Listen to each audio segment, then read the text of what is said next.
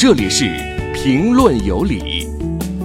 本节目由三十六克高低传媒联合出品。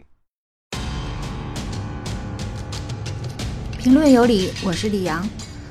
任何产品都有生命周期，火了一整年的腾讯重磅游戏《王者荣耀》呢，现在已经不再是最受欢迎的作品了。接替它的是网易的一款名叫《荒野行动》的游戏。根据研究机构 App Annie，网易的这款游戏在十一月四号登上了榜首。值得一提的是，《荒野行动》在场景的设置上，跟目前全球最火的电脑端游戏《绝地求生》非常相似。包括呢，将一百名玩家空降到一个岛屿上，然后寻找武器，最后呢战斗到死。这类游戏可以被称作大逃杀，人们还习惯给他们起了一个名字叫“吃鸡”。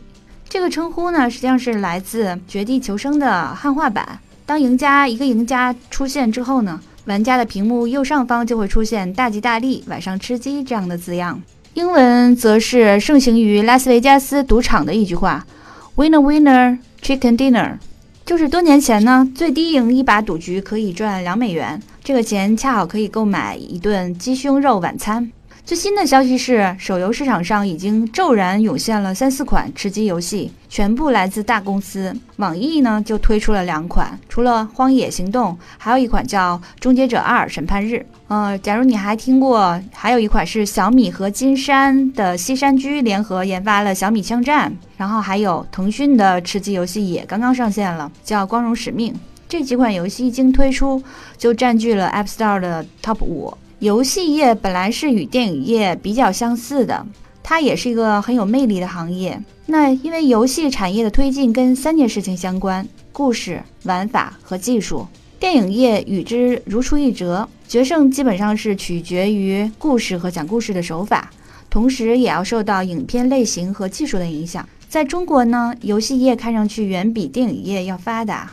尽管从市场规模上看，这两个市场大概都是千亿级的规模啊，互相之间也有一些渗透。但是中国的游戏业更为年轻，都是互联网公司占据。不仅养出了巨无霸公司腾讯啊，腾讯的市值现在已经接近四万亿港币了，差不多是四千七百四十四亿美元。还有就是网易这样与国际知名的游戏公司暴雪啊这样的市值相匹配的公司，呃，基本上都是比较大的公司吧。但是要看中国的电影业呢，还一片苍白。华谊兄弟算是这里边比较大的电影制作公司了，但它的市值实际上还是跟腾讯没有办法比的。万达曾经是电影业的一个亮点，王健林也一度挤进了好莱坞最有权势的人物榜，但他的梦计划也一闪而过，已经灰飞烟灭了。中国的电影工业还没有形成。但游戏业看上去却比电影业要糟糕得多。第一个表现就是创意的枯竭，创意甚至都没有被当做一回事儿。对于这些产业里边公司来说，更重要的事儿是及时发现国际热门的产品。像 Steam 和 TapTap 这样的游戏社区平台，都是巨头们长期重点盯防的。中国的几款吃鸡游戏，复制能力之强，研发速度之快，质量之高。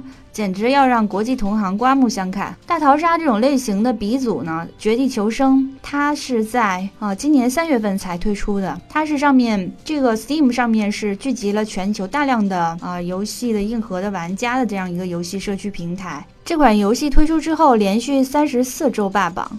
国内的几家公司居然在不到一年的时间内就完成了从决策到研发、测试再到推上市的全部过程。那自己原创肯定是要冒巨大的风险，所以还是让别人来承担风险吧。我不声讨所谓的抄袭，很多伟大的创意实际上都来自借鉴。从创意的角度说呢，抄袭其实就打引号的抄袭，其实是做原创的第一步。不过这一切当然是要在不违反版权保护法的前提下发生嘛。所以我们的目的不是在于声讨所谓的抄袭，但关键在于这个游戏的产业链条有没有让创意诞生的可能呢？这来到第二个表现，我们说是垄断。我们只要分别摊开全球和中国最赚钱的 App 榜，就会发现非常的不一样。十月期间呢，在中国的 App Store 上啊，Top 三十里面有二十五款是手游，其中十二款游戏来自腾讯。假如看一下前十呢，就基本上这个榜是被大公司、游戏大公司给霸榜了。这里边不是腾讯就是网易呀，当然也有一两家比较小的游戏公司。呃，大部分都是游戏类的产品，非游戏类的只有快手挤了进去。我说的这个是最赚钱的 App 榜哈，十月份的。然后同期呢，对比美国的 App Store，你会发现，嗯，前十的这个构成还是相对来说比较丰富的。这里边游戏公司大概是有几家，比如说开发了 Candy Crush 的 King King 公司，这家公司呢，在一五年左右的时候就被暴雪给收购了。还有 Supercell 这个公司，大家应该也比较熟，就去年的时候爆出被腾讯收购了嘛。还有开发那个《梦幻花园》和《梦幻家园》的那个小休闲游戏的公司叫 Playrix。那不管是在国内还是国外，只提供创意的小公司通常都是很难独立存活的，他们通常会被大公司收购。但关键是在于收购之后，它能否独立的运作，继续贡献一些创意的游戏。像 Supercell 和腾讯之间这种合作的关系就比较健康。SoCell 和腾讯应该是在收购之初就谈好了吧？所以它能够保持一定的独立性运作，呃，也没有将之并表吧。虽然说已经达到绝对控股了，嗯，大公司通常都比较擅长 KPI 和流程化的管理，但是他们普遍缺乏创意。而创意对玩家来说呢，又是吸引他们去啊玩这款游戏的一个关键，也就是说这个产业存活的根本。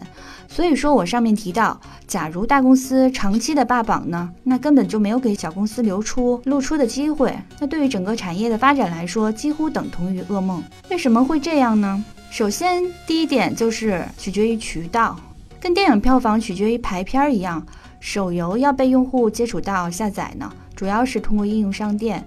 它的这个名次很关键，那这个名次通常是可以通过各种手段获取的，这解释了为什么拥有大流量的互联网巨头常年的霸榜。流量价格这么昂贵，根本不是小公司玩得起的游戏。第二点，保护，绝地求生的这个原版开发商 Bluehole 至今还没有办法进入中国市场，因为对方给他的理由就是说题材还是涉及血腥暴力。但是国内的公司呢，把它稍微改一下名字，稍作包装呢，比如说像小米就把它名字改的比较温和一点，这样就可以推了。像电影业一样，国外的游戏想进入中国市场，也面临非常严格的审批制度。第三点，资本拥有雄厚资本的公司会立刻将那些表现良好的小公司吞并，这不是中国的特色，也不局限于游戏这一个领域，每年都有一些不错的独立产品冲到 App Store 榜首。就会被那些资本雄厚的大公司盯住。比如说，最近 Facebook 就用一亿美元收购了一家刚刚上榜不久的小公司。这一幕特别像当年 AT&T 用收购来消灭竞争对手，然后雪藏他们的技术。这样一来，其实消费者就面临越来越少的产品选择，甚至整个产业都会倒退很多年。这样的例子在整个信息产业史上比比皆是。所以，我们说，如这期所探讨的，游戏业看上去比电影业还糟糕。好，感谢收听，我们下期再见。